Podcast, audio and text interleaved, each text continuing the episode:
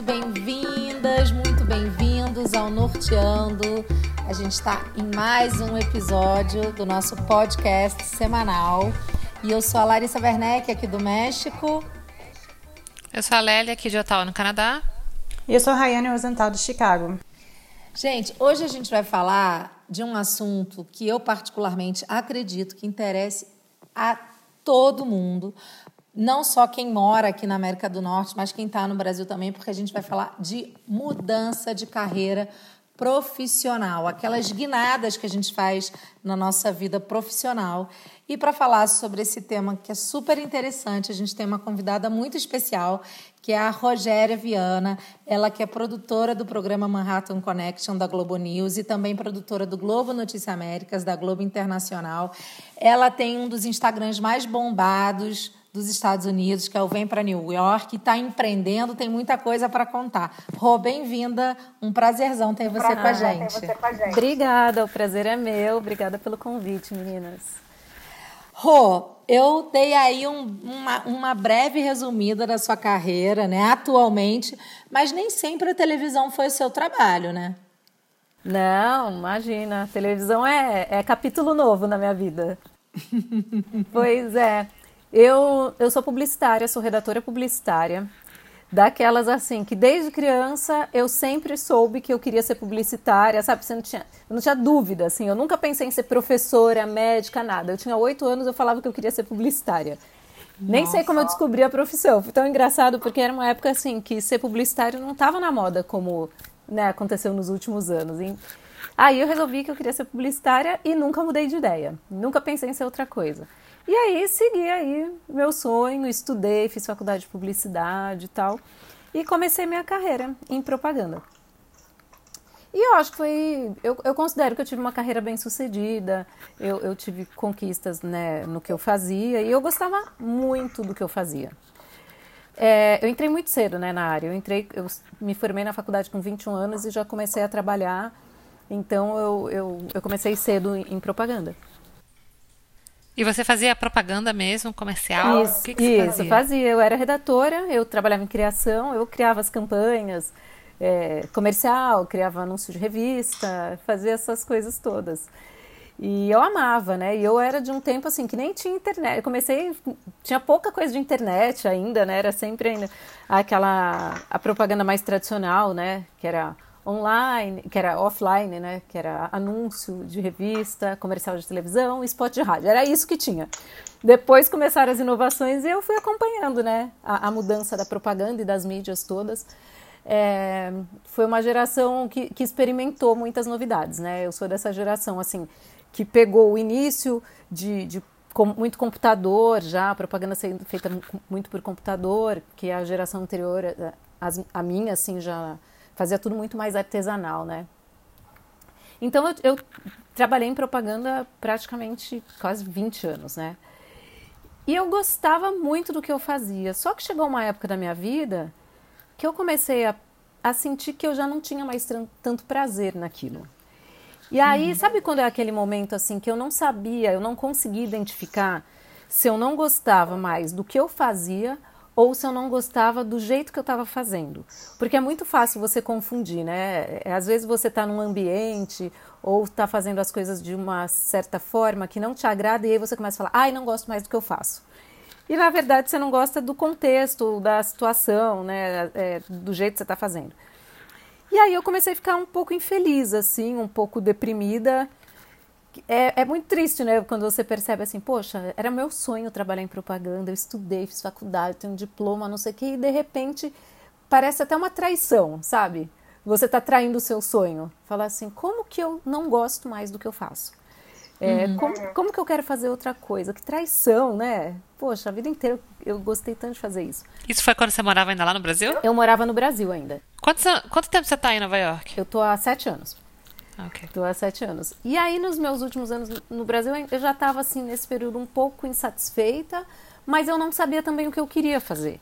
Então, eu não podia largar. Durante uma época, eu tive uma confecção de bolsa com, minha, com, a, com a minha família no Brasil, mas não era um projeto assim, né? Eu tentei ainda passar um tempo fazendo isso, mas não era isso, voltei para propaganda. E aí eu não sabia exatamente o que eu queria fazer, mas eu sabia que propaganda não era mais muito a minha praia. Mas continuei trabalhando, né? Daí eu recebi uma, uma proposta para passar uma temporada aqui em Nova York, é, trabalhando na, na PMC, que era uma agência que era agência da, da Globo Internacional aqui, agência de propaganda, que ela era terceirizada e ficava dentro da Globo Internacional. E me convidaram, né, eu já faz, tinha feito alguns trabalhos para eles, para passar uma temporada aqui, é, fazendo uma experiência. Eu pedi uma licença na minha agência que eu trabalhava lá no Brasil. Eu falei, olha, recebi uma proposta em Nova York para passar dois meses lá. Eles, ah, vai, seu emprego está aqui quando você voltar, pode ir. Eu peguei uma licença não remunerada e vim para cá, fiquei esses dois meses, voltei para o Brasil, continuei trabalhando de lá para a agência aqui de Nova York, para a PMC. E fiquei mais um ano assim. Daí no ano seguinte me chamaram para passar mais um mês aqui trabalhando, eu vim de novo. E quando eu vim, eles me chamaram para ficar, me convidaram para ficar, se, se, eu tinha interesse né, nessa vaga. Só que era em propaganda ainda, né? Eu, assim, o meu problema não estava resolvido, né? Eu estava mudando de cenário, assim. Falei, ah, tudo bem, mas é Nova York, aí você vem com outro pique, né? Você, e te dá um estímulo, né? Mudar. É, é. é o ambiente, seja um ambiente né? físico mesmo, é, até é. as pessoas com as quais você trabalha. Exatamente, assim, né? E numa cidade diferente. Não, não é uma cidade diferente, é Nova York, né? Que é, é a cidade, é, né? É outra bem, coisa. É a cidade. E também, assim, para trabalhar fazendo o que eu já fazia, né? É, criando em, em, português, falando com o público brasileiro. Eu falei, poxa, que oportunidade incrível para trabalhar né, num lugar muito bacana, numa empresa legal com, com um time muito interessante também. Eu falei, ah, vou. É, aí reacendeu um pouco, assim, aquela minha. Aquele meu tesão de trabalhar com propaganda reacendeu um pouco. E eu falei assim, ah, que legal, vou. Pô. Aí topei e vim. Isso era 2013. E mudei para cá. E fiquei trabalhando, fiquei no marketing da Globo Internacional, né? Lá na PMC, dois anos e meio. Dois anos. É, dois anos. Só que nesse meio tempo eu comecei a me interessar por produção de TV, porque eu estava ali dentro da Globo, eu via né, os, os, jornalistas produzindo, eu via os programas sendo gravados ali, toda a preparação, eu comecei a achar tudo tão interessante. E nesse meio tempo eu acabei saindo do marketing e eu fiz um curso de, de produção de TV aqui em Nova York, um curso que um canal comunitário daqui, que é tipo uma TV Cultura do Brasil, Uhum. E eles têm um, um, canal aqui em Nova York. Eu fiz curso lá, eu não sabia nada, gente, de produção, nada. Mas eu falei assim, ah, vou fazer esse curso aí, vou aprender o básico, não sei. E eu conhecia a Angélica Vieira, que é a produtora executiva do Manhattan Connection. E eu pedi um estágio para ela. Aí eu falei para ela, você me dá um estágio? Eu queria aprender um pouco de produção, queria ver como é que faz tal. Ela, não, vem aí, pode vir. E aí os meus amigos, eu, eu gosto de contar essa história que é, é engraçada, né? A percepção que as pessoas têm das coisas. Os meus amigos viravam para mim e falavam assim: "Que boba, você está indo trabalhar de graça". Eu falava: "Não, eu estou aprendendo de graça. É diferente". Claro. É, né, para você ver assim a, a diferença de, de, perspectiva, né? E comecei claro. a trabalhar no, no Manhattan como estagiária, comecei a fazer um, um estágio lá. E é um privilégio, né? Você poder. Eu estar tá do lado do Lucas Mendes, Caio Blinder, Pedro Andrade, né? Que são as pessoas que ficam aqui em Nova York, da própria Angélica. E fiquei lá trabalhando com eles. Aí eu acho que tinha uns três meses, eu acho, que eu estava lá, a produtora deles. E nesse meio tempo fui aprendendo, né? Agora, nesse, nessa época do estágio, você saiu da. É, você saiu da área de marketing para focar no estágio ou você levou as duas coisas ao mesmo tempo? Eu fui levando ao mesmo tempo. Eu ainda estava no marketing nessa época. Uhum. É, só que tinha um dia na semana que eu não trabalhava, que era sexta-feira. E aí, coincidentemente, era o dia que eles gravavam Manhattan. Então eu conseguia manter minha atividade no marketing e às sextas que eu estava de folga, eu ia para o Manhattan e fazia o estágio lá com eles. Nesse meio tempo, a produtora deles, né, oficial, saiu porque ela precisou se mudar de Nova York. E a Angélica me chamou para conversar e perguntou se eu queria assumir a vaga de, pro, de produtora do programa. Eu falei para a Angélica, uhum. você tá louca? Não, não tem condições. Você sabe que eu não tenho experiência, eu nunca trabalhei em, em TV, a minha, minha primeira experiência. Ela falou, Rogéria, o mais difícil você já conseguiu, que era conquistar o Lucas e o Caio, e eles adoram você, o resto você aprende. Você já está indo super bem, você já pegou tudo do programa, o ritmo do programa, a gente confia em você. Eu fiquei em pânico, em pânico. Eu falei assim, gente, porque o, o Manhattan Connection hoje é um programa que está há 27 anos no ar já, né? Uhum. Então, assim, é um clássico, né? assumir a produção de um programa desse porte, é, com pouquíssima experiência que eu tinha, só que eles confiaram muito em mim. Confiaram, eles falaram: não, você já, já pegou tudo, já pegou o ritmo do programa, você está super no time, aceita. Eles confiaram que mais legal. em mim do que eu mesma, né? Eu falei: ah, tudo bem, vamos nessa. O, o meu marido tem uma frase que diz que, que sorte né, é uma união de talento com você estar tá no lugar certo na hora certa, né? Exatamente. Acho que foi isso um pouco que aconteceu, né? Você estava insatisfeita profissionalmente, você foi chamada para ir para uma outra cidade, né? É. E, e, também a sua força de vontade te é, levou a isso. É. Eu acho que é, é, um conjunto realmente, né? É uma união de fatores aí que aconteceu. Eu estava na hora certa, no lugar certo, porque essa produtora já estava há anos no programa. E do nada ela saiu, nem ela estava esperando, foi surpresa mesmo, o marido foi transferido.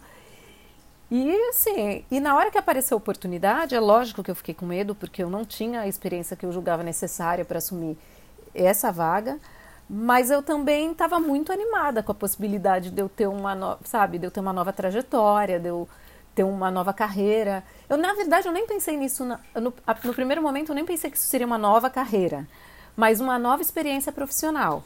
Eu não imaginei que eu fosse realmente trilhar esse caminho depois. Aí eu topei e, e comecei a trabalhar com eles. Eles foram muito generosos. É, nas prime nos primeiros programas eles falavam assim: olha, não tem problema se. Eu, eu, eu opero teleprompter para o Lucas, porque ele, a gente se dá bem, assim, então eu operava o teleprompter para ele ele falava assim: não tem problema se você errar, viu?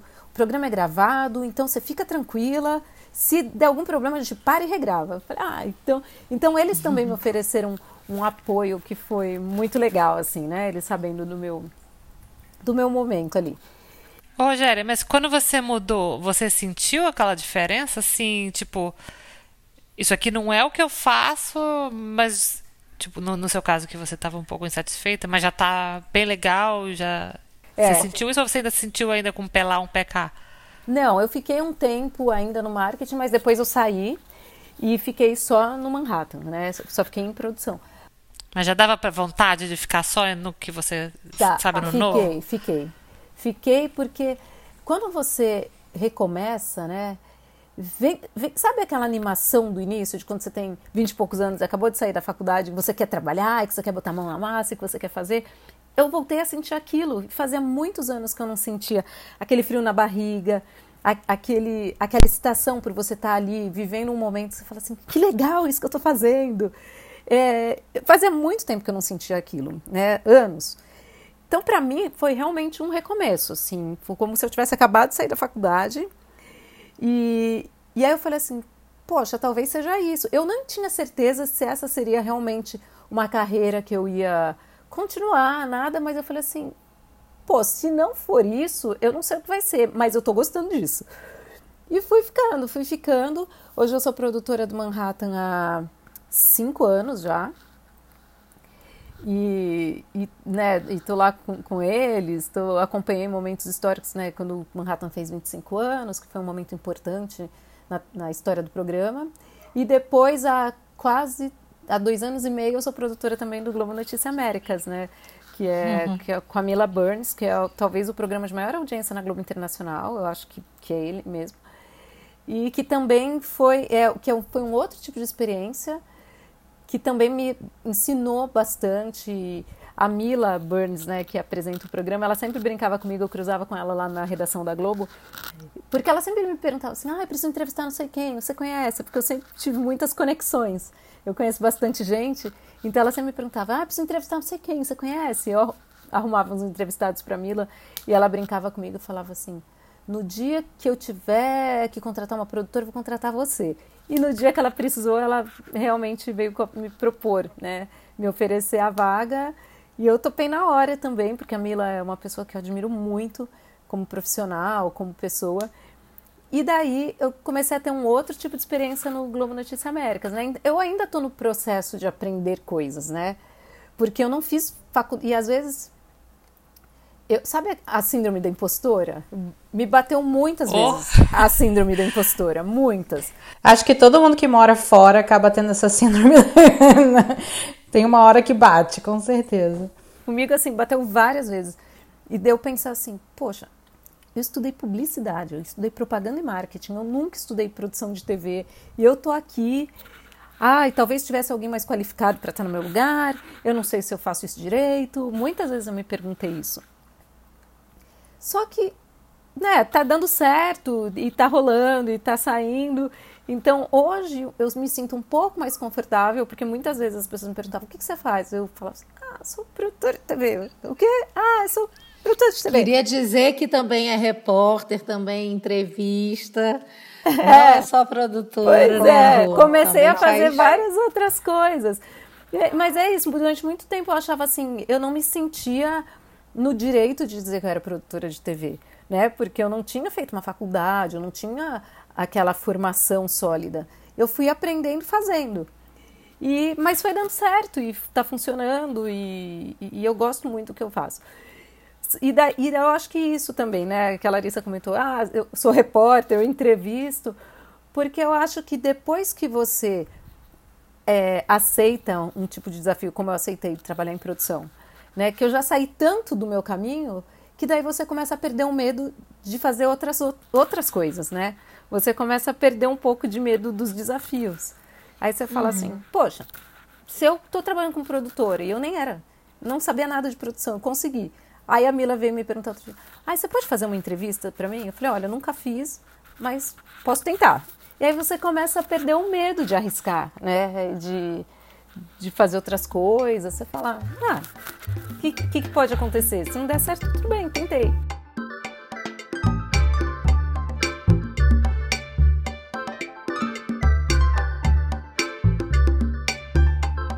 na nossa área isso funciona muito quando você passa por diferentes funções ali dentro de uma, seja de uma emissora ou de uma redação, porque você vive os lados, né? Você entende o produtor, você entende o repórter, né? É, é, muito interessante isso. Agora, meninas, acho que.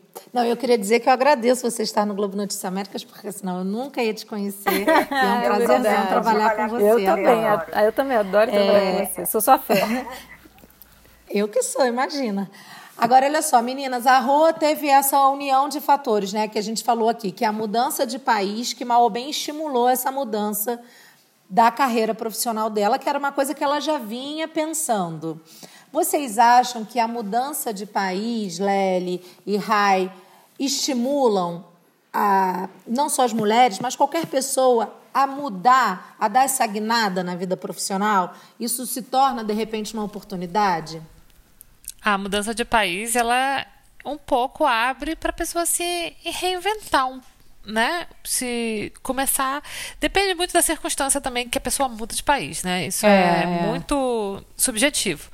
Mas de forma geral, a pessoa tem essa oportunidade de se reinventar, mesmo que ela não mude de profissão, de repente a mudança de ares ou até a maneira com que ela exerce a profissão, ela pode fazer diferente, né? É, quando eu me mudei aqui para o Canadá, isso aconteceu comigo, eu mudei completamente a, a minha diária, mas eu conheço pessoas que, por exemplo, no Brasil eram dentistas e aqui são só uh, higienistas, porque aqui tem uma diferenciação entre o higienista e o dentista, né? O higienista é, é a pessoa que faz a limpeza, que, que faz a, como fala, a profilaxia, né? Que vai lá, vai olhar tudo direitinho e o, e o dentista, e depois o dentista vai lá e dá uma olhada para ver se está com algum problema de fato a ser é, cuidado, né? E aí, às vezes, para poder. É, uma pessoa que levava uma vida muito agitada e queria pegar mais leve, aí ela não precisa, tipo, se de repente não queria se tornar dentista, e aqui ela tem um emprego como higienista, que talvez ela vá trabalhar um pouco menos de horas, né? Ou é uma, uma forma diferente de, de fazer a mesma profissão. Ou a mesma coisa acontece às vezes com veterinário. Que Mas depois, você precisa de é... faculdade para ser um higienista? Sim, Aqui tem- sim. existe um, aqui também existe um curso disso, sim, na faculdade. E É, ganha super bem, e ganha inclusive. super bem, viu? é. uma profissão muito boa, inclusive. É, é a mesma coisa com o veterinário. Tem o veterinário e tem o técnico em veterinária. É. E o técnico é aquele, aquela pessoa que vai receber o seu animal, vai de repente tirar uma temperatura, é, fazer uma coisa assim mais, sabe? Uma preparação e o veterinário vai dar os diagnósticos, né? Ele- ah, então, às vezes é porque também é, são muitos a imigração ela leva a pessoa por muitos caminhos né É, às vezes ela tem que che- chega num país ela tem que se qualificar de novo para fazer uma certa profissão e ela de repente ela nem gostava tanto assim para ter que se qualificar de novo. Ou então ela por alguma outra razão não pode ou não quer né? Não enfim. E escolhe outro caminho. Ou então escolhe fazer uma carreira completamente diferente. Então tem, tem várias circunstâncias. No meu caso foi muito louco porque eu sou formada em letras. Eu entrei na faculdade, né, como a maioria dos brasileiros, né, jovem assim, né, faz vestibular, entra na faculdade, mas eu não tinha muito a convicção que a Rogéria falou que ela tinha, não, do que ela queria fazer, assim, que eu não, eu não tinha uma profissão que eu queria desde pequenininha, sabe? Provavelmente eu fui daquelas crianças que cada brincadeira que alguém perguntava o que ela queria ela falava uma coisa diferente. Mas nem lembro, pra falar bem a verdade. Mas eu não sabia quando foi na hora de fazer vestibular, eu me- tava meio que naquela de que eu vou fazer? Eu tava eu só sabia o que eu não queria, assim, sabe? Então eu fiquei, eu reuni assim, o que, que eu gosto de fazer. Eu, eu estudei inglês desde muito cedo, desde acho que eu tinha uns 8, 9 anos. E quando eu fui fazer meu vestibular, eu já falava inglês. Então eu falei assim, eu vou fazer letras, eu vou fazer letras língua inglesa, que de repente isso vai me trazer alguma coisa para ver o que, que, eu, que eu gosto de fazer, né? A, a universidade vai me, me ajudar. me ajudou, assim, eu fiz letras, língua inglesa, um curso que eu amei demais fazer. É, fui muito é, feliz na minha escolha, eu acho. Eu gosto de, de ler, eu gosto de estudar idiomas. É, e a priori eu queria muito trabalhar com tradução quando eu estava me formando, mas antes mesmo de me formar eu já trabalhava como professora de curso de inglês no Brasil, né?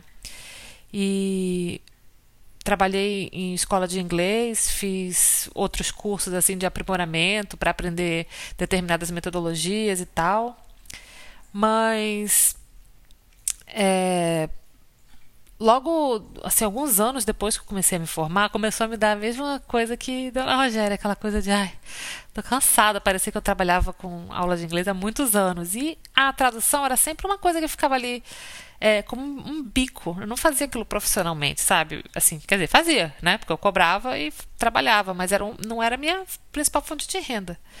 Mas aí um, um ex-chefe. Aí eu, eu, eu acabei saindo da, da aula de inglês e fui trabalhar numa empresa que me ofereceu um, um cargo que ele não era de tradutora, mas ele era ao mesmo tempo. Sabe, era uma empresa multinacional e tinha um cargo lá que, que sei lá, 60% do trabalho era traduzir determinadas coisas e fazer umas pesquisas e transformar aquela pesquisa de português para o inglês era uma grande multinacional que estava começando no Brasil e estava precisando de certas informações para formar os seus ah, gestores, enfim.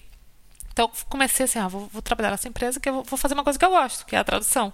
Apesar de não ser esse muito o meu cargo, era isso que eu fazia lá. E realmente eu estava fazendo, estava gostando e tal.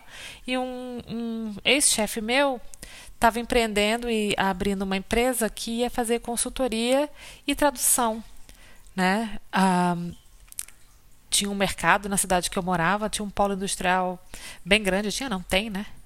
E tinha um mercado para isso. Você morava Ele em era Belém, muito bem né? conectado. Nessa Eu época morava em você morava- Manaus. Manaus, perdão, Manaus. É, e é, aí eu fui trabalhar, fazer tradução e foram, fo- foi, ótimo, foi muito bom, aprendi muita coisa, fiz outros cursos é, quando eu trabalhava nessa empresa, assim, é, aprendi muito com linguagem técnica dentro das empresas mesmo que a gente trabalhava, assim, e foi muito legal ah, essa, esse período da minha vida. E só que dentro dessa empresa mesmo, a empresa foi evoluindo, foi crescendo.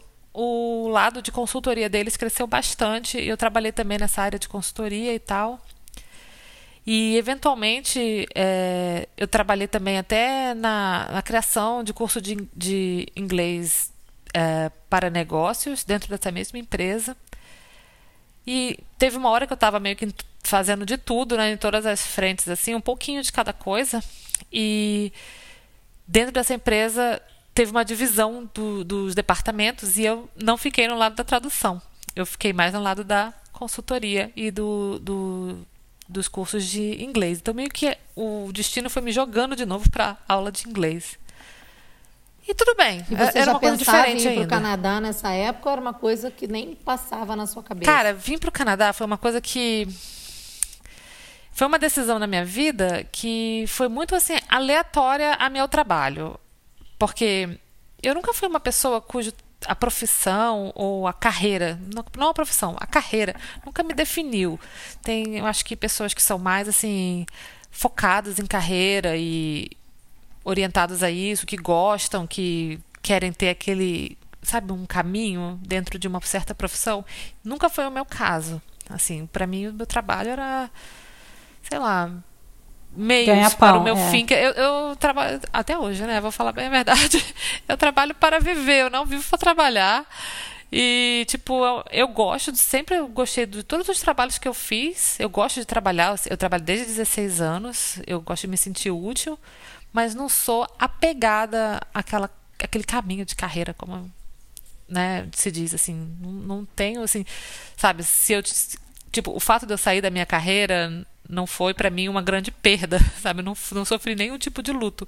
Então, na época que a gente pensou em se mudar de país, tinham várias outras razões para isso que não eram relacionadas ao trabalho. O trabalho ia ser só o meio para o fim, nesse caso, né? Seria a, a forma pela qual a gente ia imigrar, que a gente imigrou via trabalhador qualificado. Inclusive, a minha carreira enquanto professora de inglês foi o caminho para isso, porque eu imigrei via Quebec e imigrei via Quebec. E na época, o, o trabalho como professor era uma, uma profissão que estava em demanda, principalmente professor de língua estrangeira, no caso inglês. interessante, né? O caminho vai da nossa vida às vezes vai se trilhando sem a gente nem perceber. É, foi muito louco. E que eu tava, eu tava trabalhando nessa empresa e tava, a empresa estava indo super bem. E quando o meu marido né, ventilou essa ideia, ah, vamos, vamos para o Canadá, a gente já estava com vários planos assim, um pouco de sair do Brasil e tal, mas nunca sabia, nunca concretizava. Sabe aquela coisa, né? Eu quero, mas não ia muito atrás. Quando a gente decidiu ir atrás mesmo, eu estava dando aula de novo de inglês e tal, estava tudo indo bem. Mas também não tava assim, assim, tô fazendo o que eu sempre sonhei. Tinha dias que batia aquele cansaço de, pelo amor de Deus, o que, eu tô fazendo? E não sei o quê. Acho que todo mundo tem isso, né? Quando eu vim pra cá, foi. Foi assim. Eu, existia uma possibilidade de eu dar aula aqui, sabe? E logo que eu cheguei aqui, a primeira coisa que eu quis fazer foi estudar.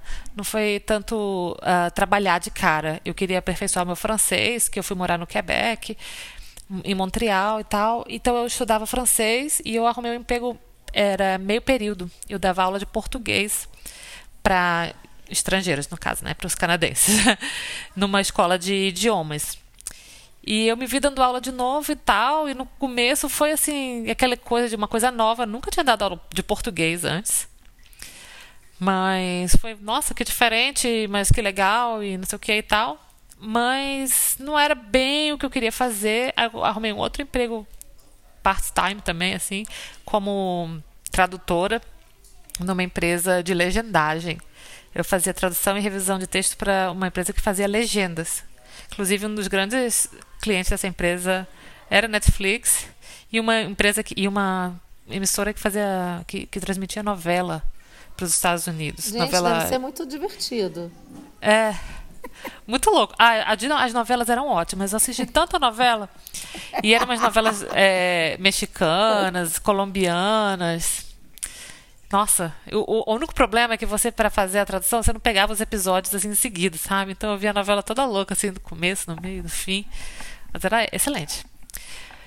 Mas o lance todo é que, assim, vindo para cá enquanto também trabalhador qualificado, a gente veio assim, vendeu todas as nossas coisas no Brasil e veio, né? Então a gente, tipo, eu precisava. Teve uma, uma hora que eu falei assim: não, eu tenho que trabalhar. E tra o trabalho como tradutor não. Ainda mais tradutor assim de, de inglês para português, entendeu? A tradução, eu não tinha capacidade de fazer uma tradução assim para o francês, ou francês, inglês, inglês, francês. Então eu, tenho, eu tinha que ficar no nicho português, que o meu expertise era o português, francês não é meu expertise, né? E a demanda não era muito alta. Para trabalhar meio período, ok, mas para trabalhar um período total, na época não, não ia rolar, assim, né? Essa demanda toda de trabalho e eu preciso pagar as contas, né? Temos boletos. Os boletos vão chegando. E aí eu, fiquei, eu pensei muito assim, o que, eu queria fazer e tal. E aí eu peguei toda a minha experiência quando eu trabalhei nessa empresa no Brasil de consultoria, dentro de outras empresas e em, até também na enquanto é, coordenadora de uma escola de idiomas e tal, toda a minha experiência assim administrativa e eu comecei a procurar emprego na área administrativa. Eu não tinha nenhuma experiência como auxiliar administrativo, zero. Né? Então foi assim bem frustrante no começo, nenhuma porta abrindo para mim. e eu procurando, e eu fazia esses outros trabalhos meio período, estava estudando também. Então, meu dia estava preenchido, mas eu estava assim, eu botei na minha cabeça assim que eu tenho que escolher uma coisa para eu fazer, entendeu? Assim, o que, que vai ser o meu trabalho? O que, que vai garantir, entendeu? O meu ganhar pão aqui, né? Então, eu achei, falei, eu acho que eu posso fazer isso, eu acho que sabe, eu não queria dar aula mais, eu poderia até dar aula de inglês. Né? Eu conversei com alguns colegas quando eu trabalhava na escola de idiomas, e aqui o que eles me falaram é assim: olha, para você ser professor de inglês aqui, você tem que fazer duas coisas. Se você quer trabalhar em escola mesmo, escola, você faz o teste lá do governo, tem uma certificação que você faz. É um teste que vê seus conhecimentos linguísticos e tal. E você tem que fazer tipo um curso meio que de um ano para complementar o seu, seu, digamos assim, a sua formação, para você saber, é, sua formação. E aí você faz esse teste aí, você poderia dar aula em escola. Ou eu poderia dar aula em curso de inglês, que também tem bastante aqui para o pessoal que vem de fora estudar inglês no Canadá. Então, escolhendo esses cursos de inglês aqui. Aí ele falou assim, ó, que eles, que as pessoas aqui respeitam muito é o Celta ou o Delta, né? Que é, são, são TELFs, né? Celta e Delta são é, certificações internacionais para professores de língua inglesa. O Celta é para inglês para adultos e o Delta é um diploma de professor de língua inglesa que é acreditado pela Universidade de Cambridge. Assim, são cursos bem assim renomados, né? Que que tem. Tem outros cursos também que, chamam, que se chamam TELF, né? Que é professor de inglês como língua estrangeira. É, e que, que, são famosos e enfim, mas que aqui o que me falaram que esses dois no mercado são muito fortes para você arrumar um bom emprego, né?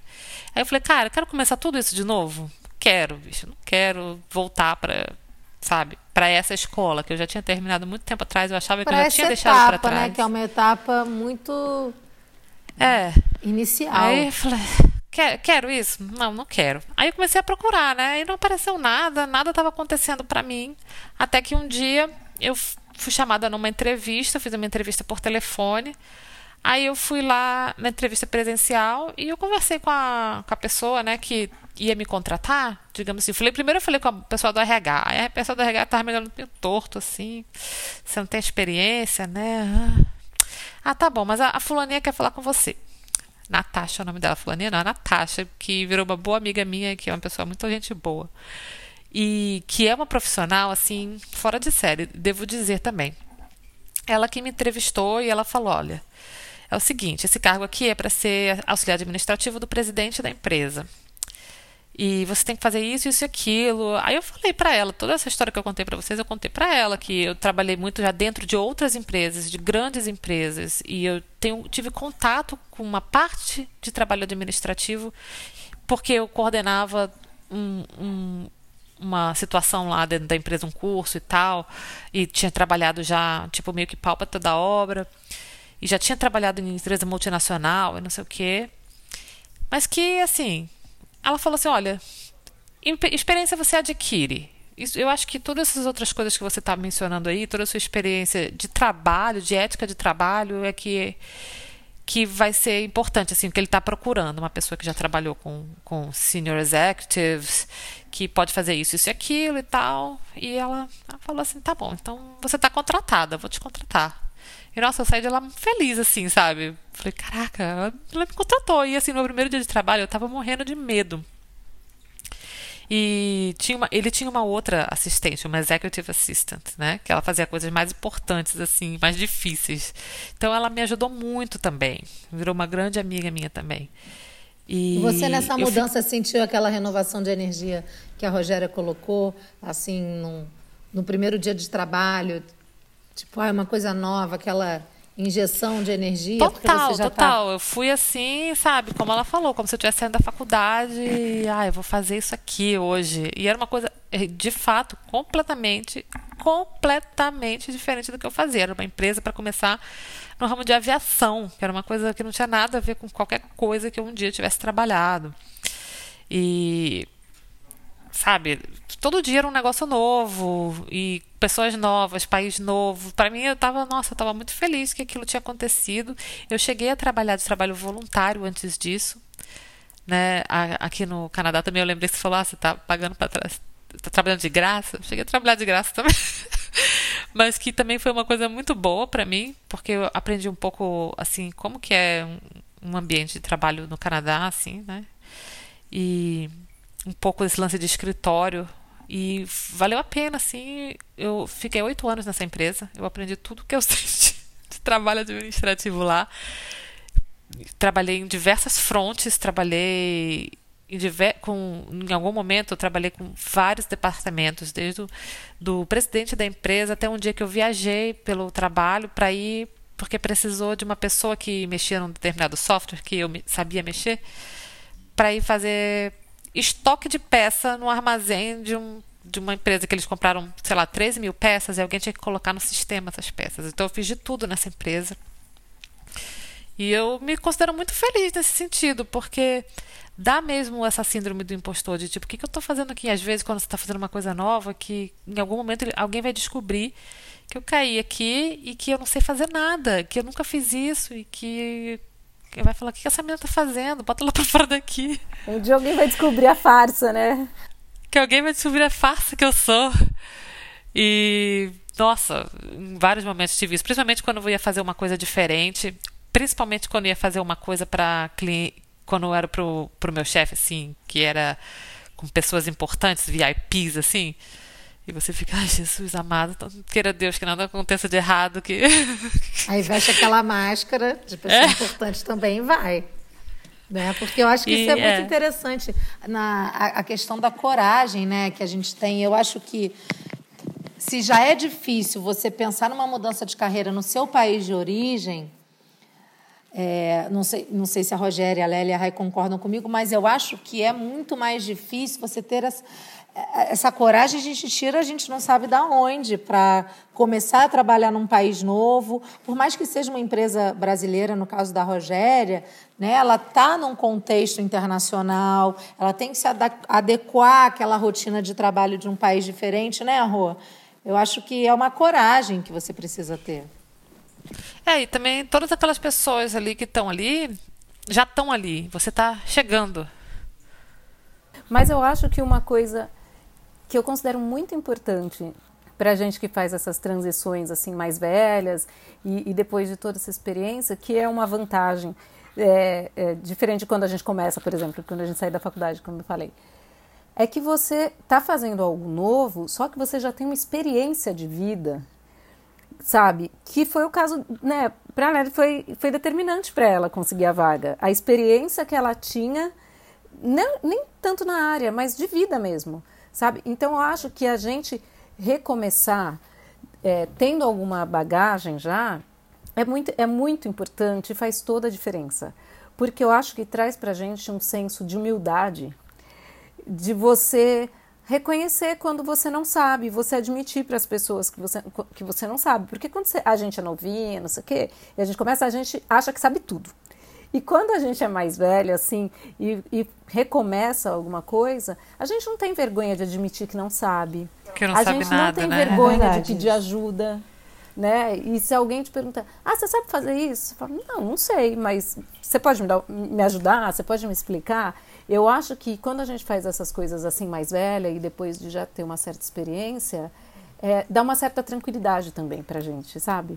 De falar assim, não, tudo bem, mas eu sou capaz de aprender. É, porque, É, a, porque a você também tem um, fazer uns paralelos, Tem aquela né? coisa de você sabe o seu valor um pouco, você sabe o que você sabe, o que você não sabe e o que, que você pode fazer também, né? Aham. Você- É. Nesse sentido, assim, eu, tipo, um dia eu cheguei pro meu chefe e falei, olha, você tem que me dizer o que, que você quer pra isso, isso e aquilo, pra que eu não fique assim, sabe, meio que com dedos, pra... Você, você, posso fazer tal coisa pra, sei lá, né? Posso, quando fulano ligar, posso dizer isso, isso e aquilo, não sei o que, sabe? Pra saber como ele gostava das coisas, pra para fazer as coisas pra ele, né? Aí ele, assim, ele meio que não esperava o approach, ele falou, "Ah, tá bom, tá bom. E aí depois Se ele começou a assustou. falar, né? Falou, Que mulher direta. né? Não, porque assim, às vezes também fica o, o empregador, quando ele tá contratando uma pessoa nova, ele também fica naquela, né? Aquela, essa pessoa, quem é essa pessoa que tá vendo aqui, que vai fazer essas coisas pra mim? E não sei o quê. Então, daquelas primeiras semanas são meio. "Ugh". Aí eu falei, ah, falei logo pra ele, ó, a gente conversa aqui, vê o que você me fala que você, se você não tá gostando, que você quer, o que você não quer e tal. E ele falou, ah, tá bom, você também, você me fala se você não souber uma coisa, isso e aquilo. E ele falou assim, você pode, a hora que você quiser, você bate na minha sala, você vem aqui, você, você conversa comigo, que, sabe, eu acho que ele quis também que não houvesse uma distância entre nós, que às vezes há, principalmente assim, entre uma pessoa que é muito importante na empresa e tal, e outros funcionários. Ele, não, é só você falar que tá tudo bem. E também, assim, muitas coisas de diferenças, né? Quando você trabalha num lugar, assim, de diferença do Brasil mesmo, assim, sabe? Da, da sua rotina de trabalho, que antigamente eu não sabia muito, e sempre que eu precisava fazer alguma coisa, que eu precisava sair, que eu precisava, sei lá, alguma coisa, eu falava com ele, posso fazer tal coisa? Aí ele falou, você não precisa me pedir, você manda um e-mail falando assim, eu vou fazer. Porque eu não sei se isso é coisa do Brasil ou não, de você chegar pro seu chefe e falar assim, olha, amanhã eu tenho um médico, entendeu? Eu posso chegar mais tarde. Você, fala- você só fala assim, amanhã eu, vou ao médico. E eu, eu, tá tudo bem pra mim. Você não precisa me pedir. Eu falei, ah, tá bom. Ô, meninas, a Rai teve que. A Rai, né, tem uma experiência diferente de nós três, porque nós fomos morar fora do Brasil já depois aí dos 30 anos, né? É, depois eu conto um pouco, eu não tive uma mudança de carreira especificamente, mas na minha forma de trabalho em si. Mas a Rai mora nos Estados Unidos há muitos anos, né? Se formou nos Estados Unidos e tal. Mas você também teve, né, Rai, uma mudança é, né, você sempre quis trabalhar com cinema, trabalhou com produção de cinema, mas dentro disso tudo você acabou indo para um lado oposto do que você fazia. Também foi um desafio para você? Conta para a gente aí um pouquinho dessa sua mudança de trabalho. Foi. Eu sempre tive dois sonhos na minha vida. Um era morar nos Estados Unidos, desde pequena. E outro era trabalhar com cinema. Então era assim, eu sempre fui apaixonada por cinema, eu assistia todos os Oscars, enfim, eu falava pro meu pai, um dia eu vou estar lá, sabe, essas coisas malucas assim de criança. E era um sonho meu, as duas coisas, morar nos Estados Unidos e trabalhar com cinema. Mas eu sempre achei que fosse um sonho completamente fora do meu alcance, totalmente assim. Tanto que eu comecei, eu vim para os Estados Unidos é, é, fazer um intercâmbio em 2001, foi quando tudo começou assim. É, e fui fazer um, um, um preparatório para o TOEFL para fazer faculdade na UCLA. Aí vim, estudei pra caramba, adorei, não sei o que, fiquei apaixonada por Los Angeles, blá blá blá. Passei. E aí quando chegou assim a. Quando me mostraram quanto que ia custar para estudar na UCLA, foi quando meu sonho desmoronou, né? Meu pai falou: não, você não vai estudar na UCLA. Porque quando você vem como é, estudante estrangeiro é muito caro. Quando você é residente americano, até dá para você fazer, pedir um, um, empréstimo do governo, então é, sai até mais barato. Mas quando você vem como estudante internacional, é caríssimo. Aí meu pai falou: não, não dá, agora não dá e tal, não sei o quê. Voltei para o Brasil e, fui, e fiz faculdade de jornalismo. No meio da minha faculdade, e sempre trabalhei desde o início, só que eu entrei na área de assessoria de imprensa. E eu escolhi jornalismo por causa, por causa dos meus pais, né? Minha mãe é jornalista, meu pai é jornalista. E eu falei, ah, vou fazer a mesma coisa que eles, eu acho interessante e tal. E sempre, sempre trabalhei desde o início eh, com assessoria de imprensa. O que acho que foi uma coisa que me broxou totalmente, assim, do jornalismo. Porque eu detestava, cara, eu ia pro trabalho me arrastando. Falava, uhum. putz, mais um dia desse negócio. eu, odiava, odiava. Era uma coisa que realmente eu não gostava de fazer. Mas eu achava necessário. Eu falava assim, mas eu tô aprendendo alguma coisa ali, sabe? E é uma coisa que até hoje, mesmo na minha parte de, de trabalho com, com produção, tem um pouco de assessoria de imprensa em mim, sabe? Umas coisas aqui ou ali que eu falo, ah, eu fazia assim, sabe? E, e, e foi importante para mim passar por isso. No meio da minha faculdade de, de, jornalismo no Brasil, meu pai falou: se você quiser fazer o seu curso. Eu tinha um curso de inglês na New York Film Academy, talvez ela, a Rogéria conheça, é, que tem em Nova York também. também. Só que eu fui fazer na de Los Angeles. Que eu era, eu, meu sonho era ir para essa escola e eu guardava eu, é, é, papelzinho da escola, anúncio da escola, e recortava, guardava. Eu falava, era meu sonho tão grande para essa escola que eu, assim, eu, era um sonho assim que eu guardava mesmo, assim, no potinho. E aí um dia meu pai virou e falou: agora dá para você ir. Isso era no meio da faculdade de jornalismo. Larguei tudo, né? Assim, eu acho que foi a viagem mais rápida que eu já fiz na minha vida. Eu acho que eu cheguei aqui dois, dois meses depois que ele falou isso, sabe? E vim, fiz o meu curso de cinema. Tra Nossa, foi assim um sonho realizado, uma coisa que eu assim, nunca vou esquecer. Eu sou muito grata por, por ter feito esse curso. E foi tudo muito, era tudo muito surreal, as aulas eram dentro da Universal, e era todo mundo assim muito surreal. Só que no meio do caminho eu tive, eu terminei o curso, aí você pode ficar um tempo a mais nos Estados Unidos como trabalho, e depois, né, se você não conseguir um visto, você vai embora. Então, meu, o meu esquema com os Estados Unidos sempre foi vai e volta, vai e volta. Eu tive que ir embora depois que eu fiz meu curso, porque eu não consegui porque você tem assim um mês para conseguir emprego, eu não consegui naquele tempo e tal. Voltei para o Brasil e falei, eu preciso voltar. Falei pro meu pai, eu não sei como, mas eu preciso voltar. E aí vim terminar uma, eu peguei os créditos desse curso e me inscrevi em outra faculdade que era de cinema mesmo, para me formar em cinema, porque esse curso era um curso. Hoje em dia, a New York Film Academy até tem um curso é, de bachelor, né, de, de bacharel no, em cinema, mas na época que não tinha. Então eu peguei aquele crédito, botei na outra faculdade para eu terminar o curso e conseguir. Quando, no meio do caminho, quando eu comecei a fazer estágio, eu trabalhei. Meu pai, como ele trabalhava também na área no Brasil, tinha bastante contato. E aí eu comecei a trabalhar com uma produtora, um produtor, na verdade, que ele tem uma produtora em Los Angeles que faz programa para Globo também internacional a gente fazia aquele Planeta Brasil. Não sei se vocês conhecem, mas era um programa Sim. sobre brasileiros que moram no, no, nos Estados Unidos. Só que foi muito engraçado, porque quando eu fui na entrevista com ele, ele falou assim: Eu tô procurando uma assistente de edição.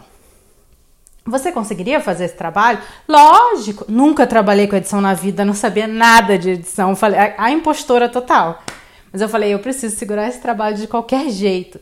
E uma pessoa tinha me falado que nos Estados Unidos todo mundo te treina para tudo. Então, assim, você não precisa ter medo de tentar fazer uma coisa que você não sabe, porque tem um treinamento, sabe? Eles não jogam você numa sala e se vira, você passa por um certo treinamento. Só que eu fiquei na dúvida, eu falei, ah, mas não sei, ele é brasileiro, a empresa é brasileira. E aí eu falei, ele me, pe me pegou para trabalhar lá, e eu era assistente da editora, que era americana. A menina era americana. E não deu outra, ela me treinou tudo, assim. Eu aprendi tudo que eu sei, o pouco que eu sei de edição, eu aprendi com ela, porque ela me ensinou todo o beabá, assim. E aí, é, então foi assim que eu comecei, que eu entrei, né? E aí eu também com problema depois que terminou, eu terminei minha faculdade, aí você ganha o OPT, que é um ano de trabalho. Aí quando terminou esse OPT, eu tive que voltar de novo pro Brasil. Voltei a trabalhar como assessora de imprensa. No Brasil, eu não, não tive muita direção para onde ir, também não queria ficar, enfim. Fiquei um tempo no Brasil trabalhando com assessoria de imprensa, não aguentei ficar no Brasil e acabei voltando para cá.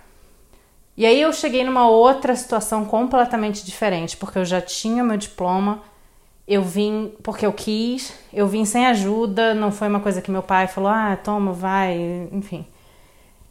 Então eu tive que, quando eu, eu vim fazer um, eu, eu, eu fiz outro curso aqui nessa época, e aí eu tive que trabalhar de outras coisas para me virar, né? Então eu tive que fazer, trabalhar numa loja. Eu comecei a procurar os empregos que, né, para ter um dinheiro.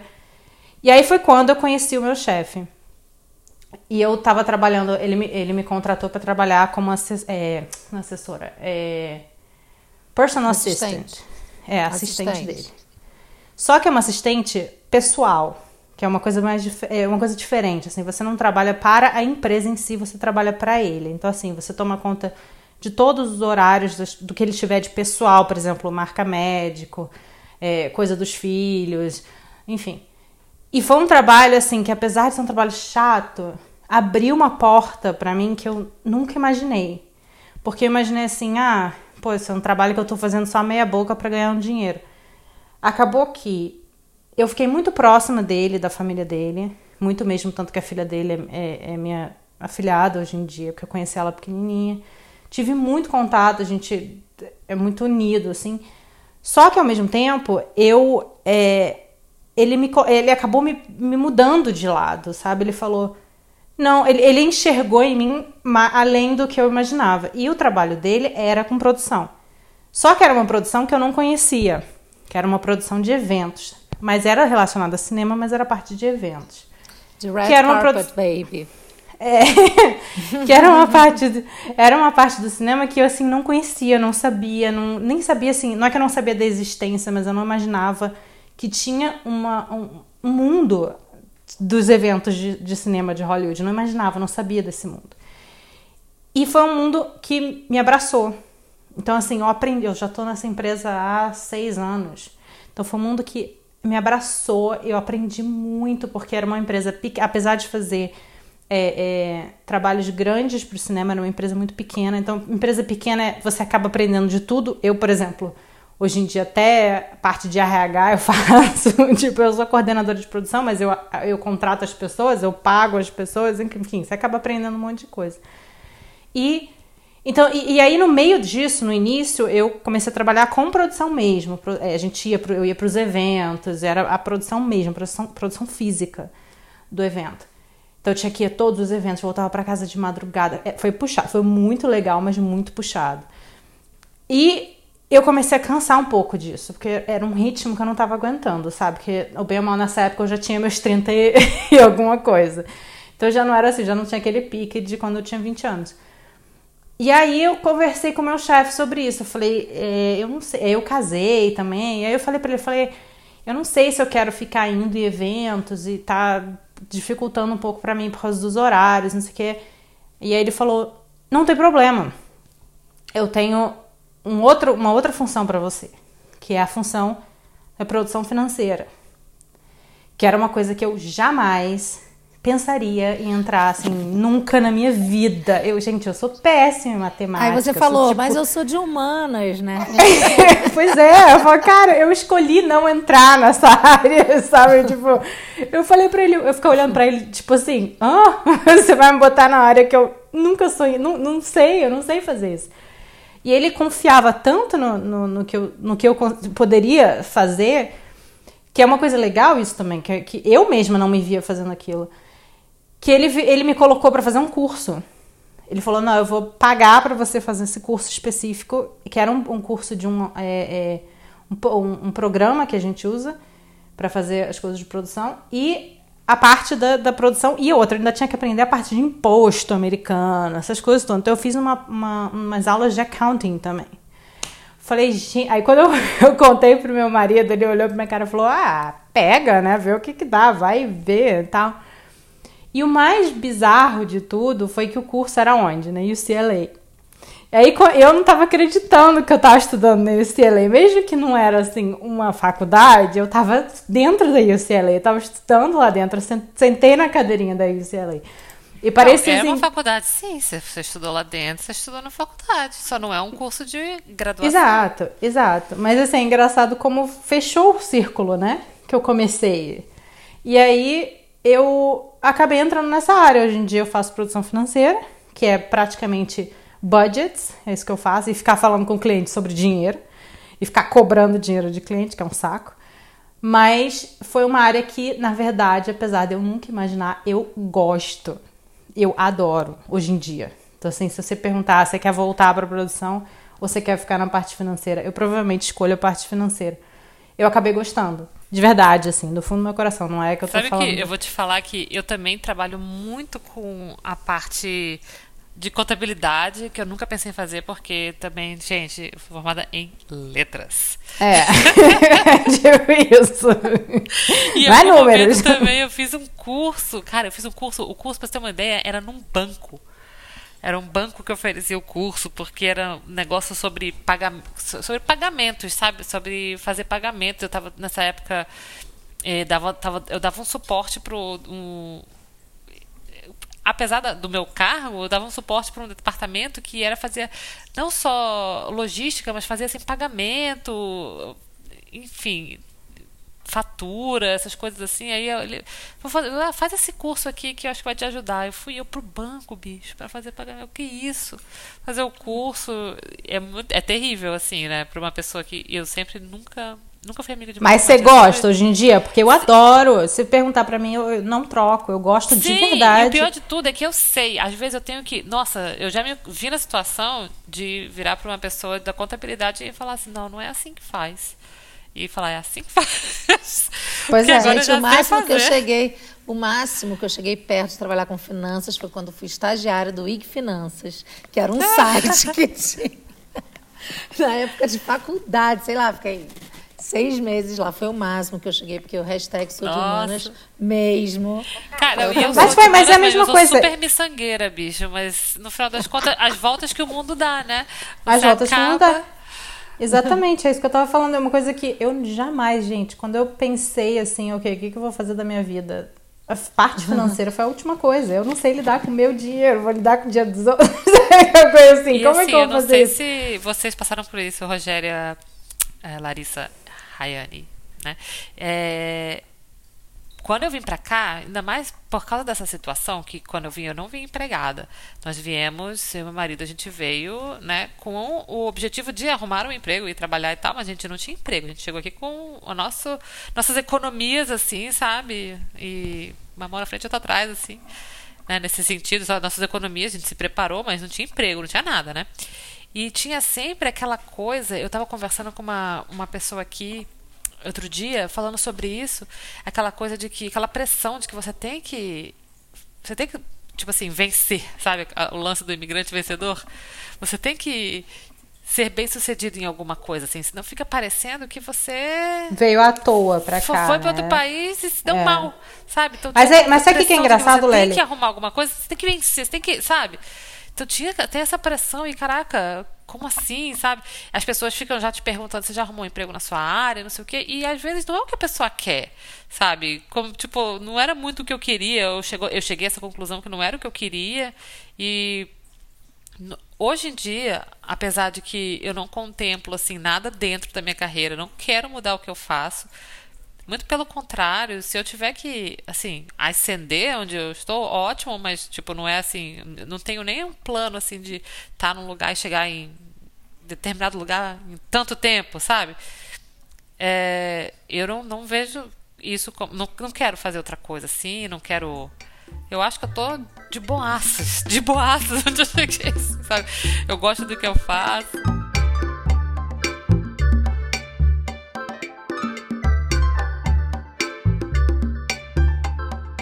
Você teve essa sensação também, Rô, da Lélia, assim, é, como imigrante? Ou não no seu caso, de repente, mas você percebe isso no grupo de pessoas com as quais você convive, imigrantes como você também? essa cobrança de que a gente tem que É. cuidar bem. Eu acho que existe É. essa cobrança porque as pessoas sabem que a gente paga um preço alto para estar aqui, né? Porque eu acho que envolve muito sacrifício a gente estar tá, tá longe, né? A gente está longe da família, está longe dos amigos, a gente passa por situações que nem sempre são fáceis. Então eu acho que as pessoas esperam eh, esse sucesso porque a gente também está sacrificando muita coisa, né? para estar aqui.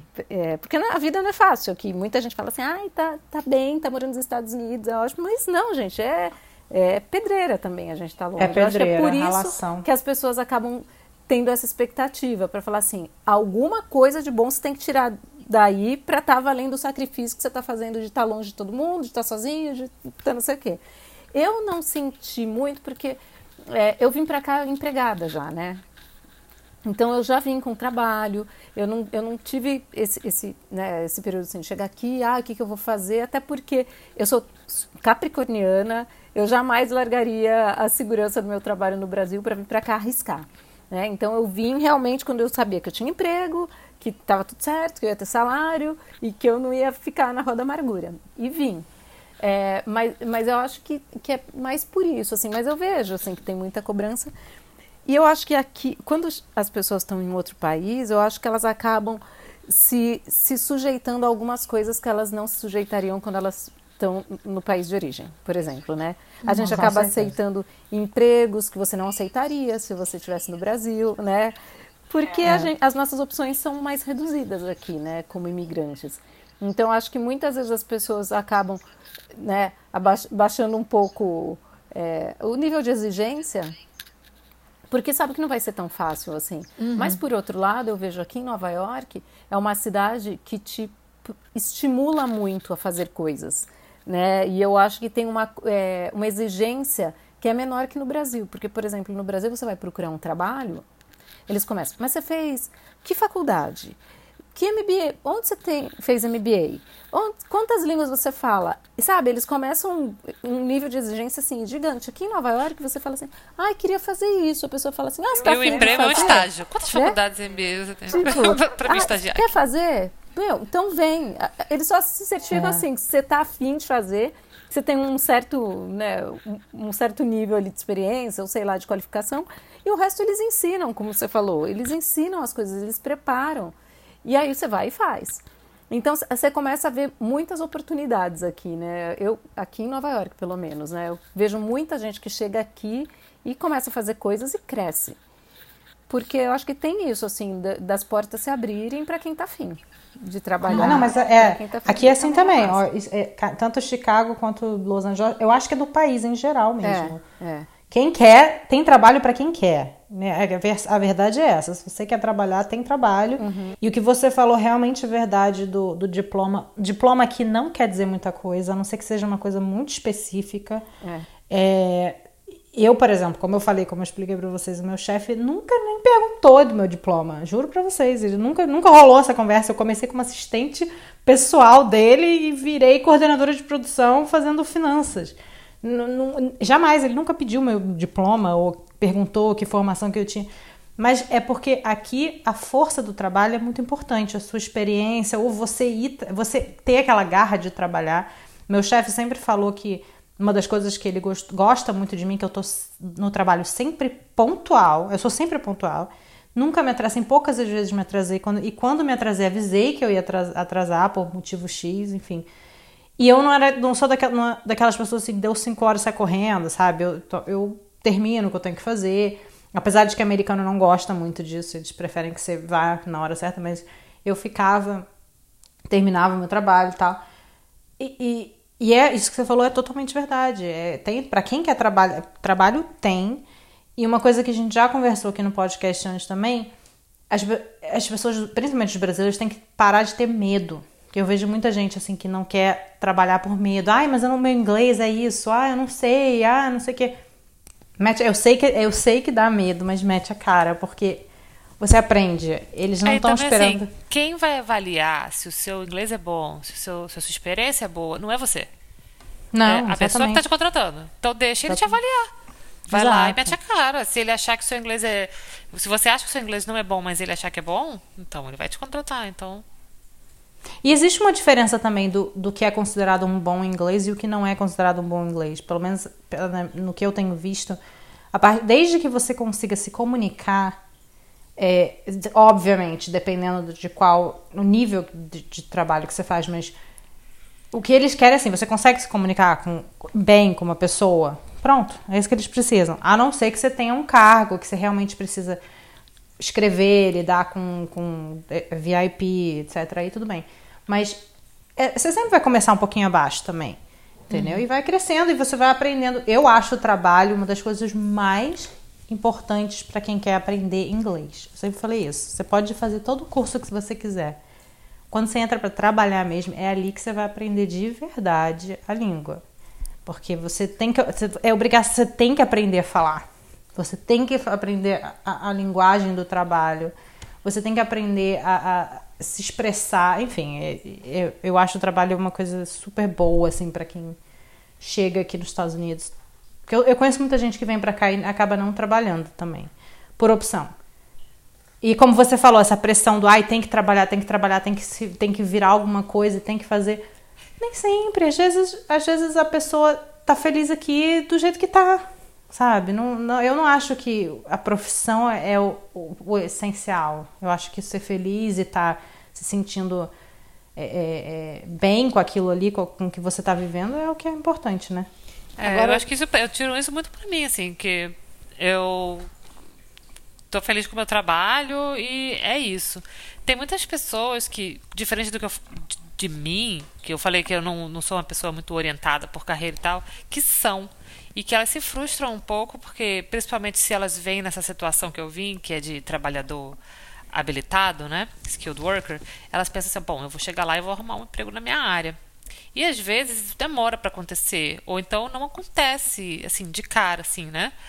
E as pessoas se frustram, que ela fala, ah, sei lá, eu sou eu não vou nem falar exemplo de médico advogado, porque essas são profissões que você de fato chega aqui, você tem que fazer todo um um paranauê aí para é, revalidar diploma e tal. Então não vou nem entrar nesse mérito, mas vamos dizer assim, numa outra área qualquer, assim. E, ah, eu, eu quero ser, sei lá, contador. Até contador tem isso, mas assim, quero trabalhar com finanças. E chega e de repente faz como eu fiz e manda currículo e não, é, não vai ser de cara que alguém vai te contratar e tal. A pessoa começa a ficar frustrada, começa a ficar se sentindo é, desmotivada e tipo, não vai acontecer, não vai acontecer. E assim, eu entendo que pro lado de uma pessoa que é muito orientada para esse lance de carreira, de fazer o que sempre quis, o que gosta, não sei o quê, isso pode ser frustrante, mas ao mesmo tempo é, existe, tem muita gente que chega com aquela, aquele lance que ela vai sair do Brasil aqui num patamar X e vai chegar aqui no mesmo patamar e vai arrumar o mesmo emprego. E também não é assim. Pode ser que sim, né? Mas de forma geral é difícil isso acontecer. Então tem que ter força, tem que encarar, tem que a mudança de país ela gera muitas expectativas, né? É, a mudança a gente de, também já de, falou sobre isso. Ela gera é difícil, choque, né? é, ela gera choques de realidade, né? É, eu acho, assim, eu vou falar rapidamente da minha experiência, é, porque você falou de frustração e tudo, porque a gente também já está com um programa para encerrar daqui a pouco. Mas eu acho que, assim, para quem está ouvindo a gente, é, Independente da situação que você está mudando, é, se você está mudando de país por uma oportunidade dentro da sua carreira, ou para mulheres que, é, que são casadas com pessoas que estão tendo mudanças de carreira e você acaba indo junto, é, eu acho que o novo sempre inspira muito, né? Acho que você mudar de país também é uma oportunidade de você empreender. Muitas vezes a gente, né? Quantas mulheres a gente, até mesmo aqui no podcast a gente já entrevistou, que acabaram mudando de carreira indo para um empreendedor, não é nem de carreira, né? De trabalho mesmo, empreendendo, empreendendo nos seus sonhos, seja, é, por exemplo, fabricando sapatos. Eu tenho uma amiga aqui que ela, ela era engenheira nuclear, veio para cá como engenheira nuclear e hoje ela tem uma confecção de sapatos. Então acaba que também é uma oportunidade de você empreender, né, meninas? Eu acho assim, porque às vezes você pode se frustrar mesmo dentro de uma empresa, você pode não se adaptar à forma como, seja o mexicano, o canadense ou americano trabalha, isso pode acontecer, isso sim vai gerar frustração. Mas é, eu acho que existem vários caminhos para você né, mudar de empresa. Não sei se vocês concordam, não sei se a Rô concorda. Mas eu acho que a questão do medo, que é, depois que você faz uma coisa diferente, aí você fala, deu. Aí você fala, deixa eu tentar mais outra. Deu é. também. E aí você acaba perdendo o medo de tentar as coisas. Sim. Eu acho, que, eu acho um privilégio a gente ter a chance de recomeçar e de ter coisas novas, né? E de ter, trazer novidades para a vida. Mas eu acho que é isso. Depois que você vê, ah, consegui fazer isso. Ah, então deixa eu tentar mais uma outra coisa. Aí você vai vendo que vai dando certo, aí você começa a se jogar em tudo que é oportunidade que aparece. E aí é verdade. Eu, eu comecei a ver assim, que nem, ah, fiz produção. Pô, que legal. É, agora eu comecei a ver assim, ah, acho que eu consigo fazer um pouco mais. Acho que eu consigo. E aí, assim, agora no meio da pandemia, acabei de abrir uma produtora aqui em Nova York, que era uma coisa assim que eu jamais imaginei na minha vida que eu pudesse fazer.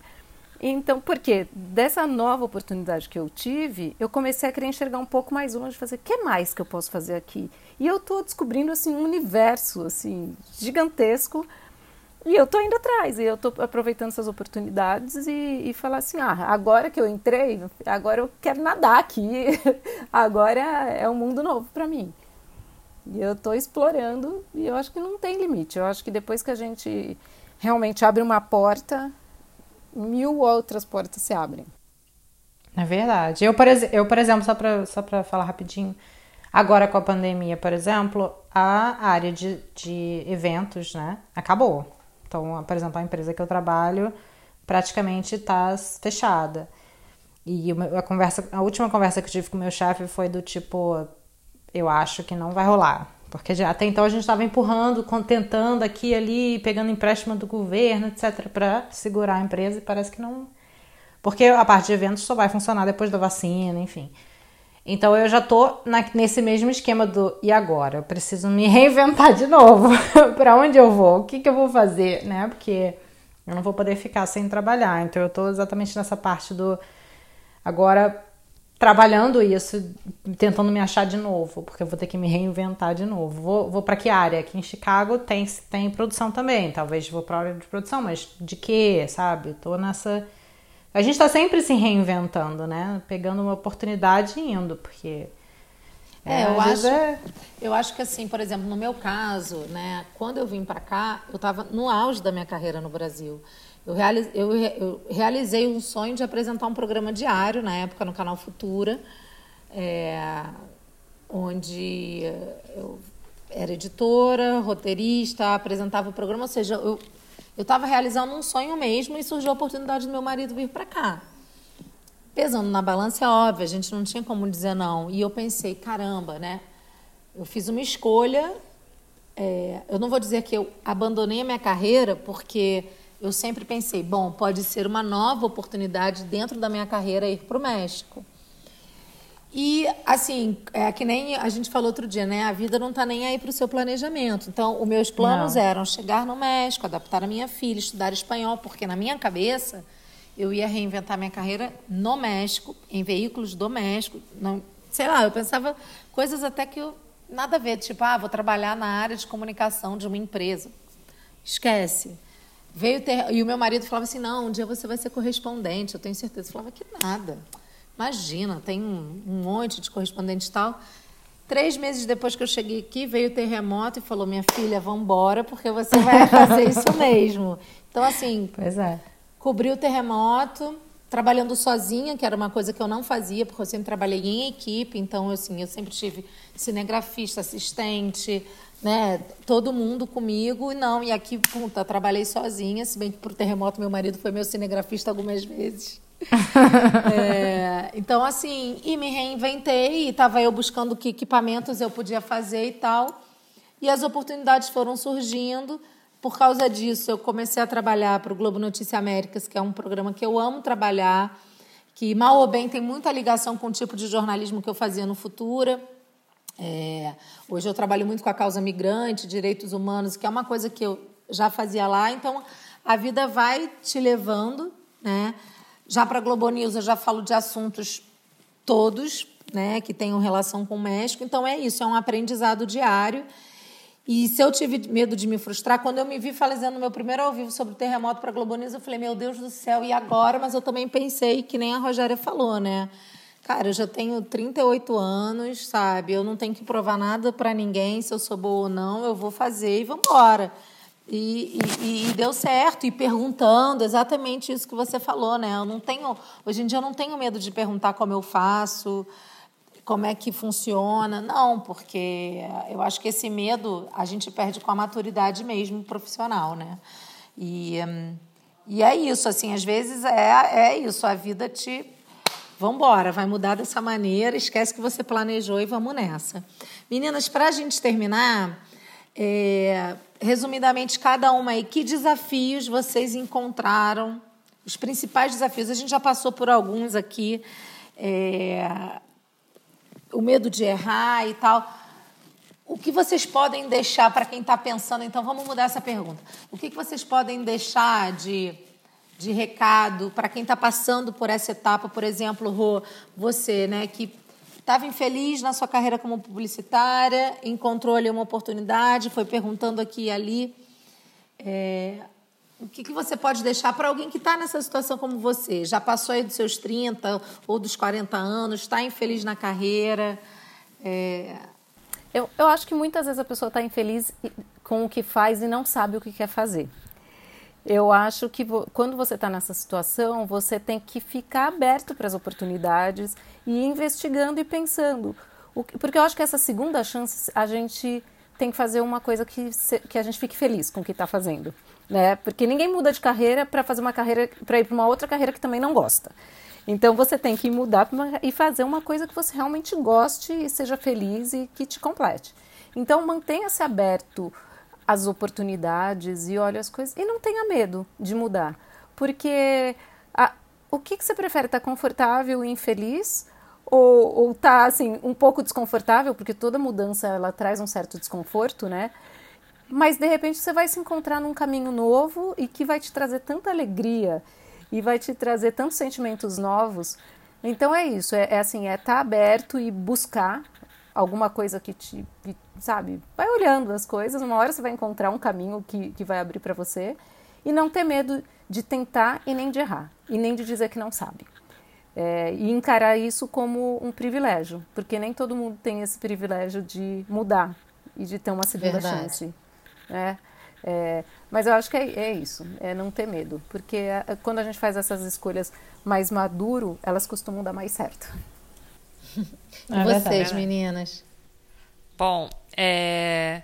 aqui no Canadá tem uma coisa que é quando você está procurando emprego, de forma geral, que é a experiência canadense, né? Logo que você chega aqui, uh, vindo do Brasil, de onde quer que seja, uh, quando você procura, muitas vezes, quando eu estava procurando emprego, eu, dava de cara com esse, mas você tem experiência canadense? Porque não adianta você botar a sua melhor faculdade, sua melhor, sabe? No Brasil, que eles vão olhar e eles vão falar assim, mas aqui no Canadá você nunca trabalhou? Você nunca você estudou? Você fez, você estudou, você não estudou aqui no Canadá? Eles querem ter uma e que estranho isso, né? Pensando bem, ele quer se relacionar com alguma. Eles querem saber se você vai. Se eles vão conseguir relacionar a sua experiência ao que eles fazem, entendeu? Então eles acham que tem que ter uma experiência canadense para você. Ah, essa pessoa vai se dar bem aqui assim. Isso é difícil, né? Porque é óbvio que você chega sem experiência. e aí eles querem a experiência canadense, mas não querem te dar a experiência canadense também. E logo no começo isso é um pouco. É, assim, você dar de cara com isso, né, é um pouco dá um pouco de medo. E eu para quem vai para o Canadá, para quem vem para cá e está querendo mudar de emprego, que aí vai ter duas faltas de experiências: a falta de quem está mudando de área e a falta da experiência canadense. Para não ter medo, é, procura, tenta olhar isso como uma oportunidade e tentar fazer com que a pessoa que está te entrevistando veja isso também como uma oportunidade, já que você está pedindo essa experiência canadense.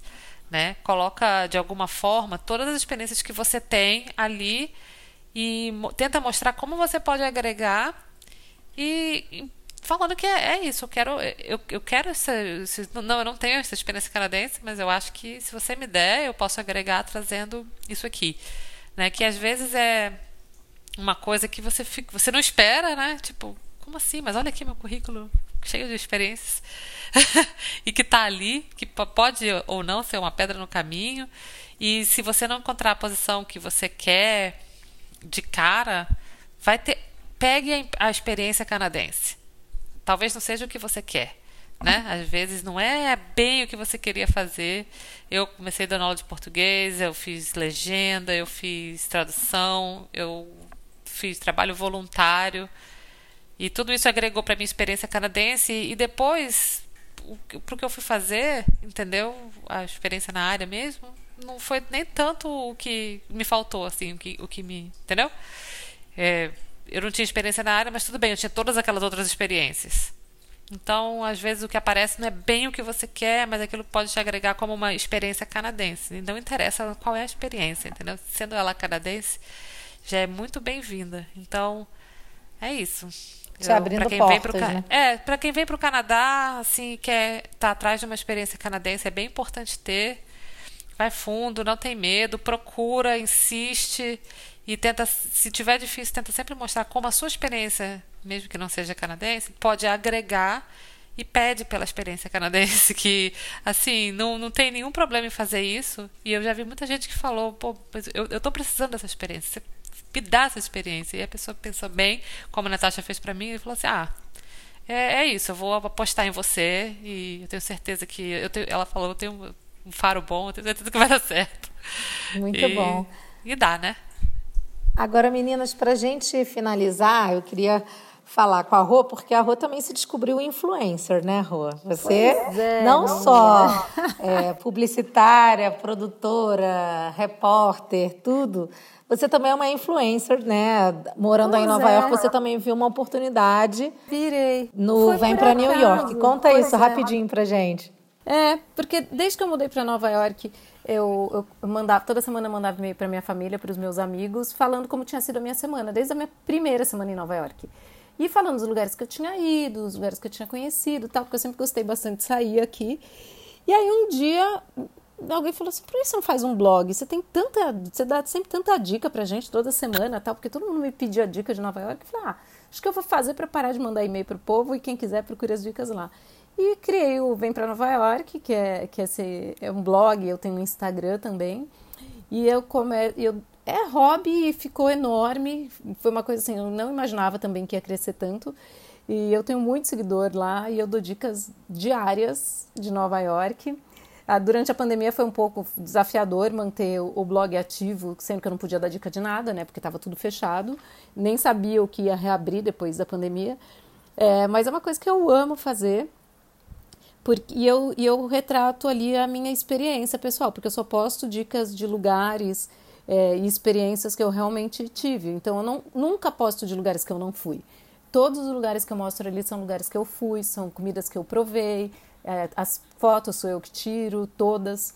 Então, é, é, retratar um pouco realmente. Eu faço uma curadoria né, das, das dicas de Nova York e eu amo fazer isso. Amo, amo, amo. É, e, e, é bastante gente que me acompanha lá. E eu sou bastante transparente, assim, nas dicas que eu dou. e eu adoro. E, pois é, até isso virei. Depois dos 40, fui virar influencer, gente. Blogueira. Oh, que maravilha.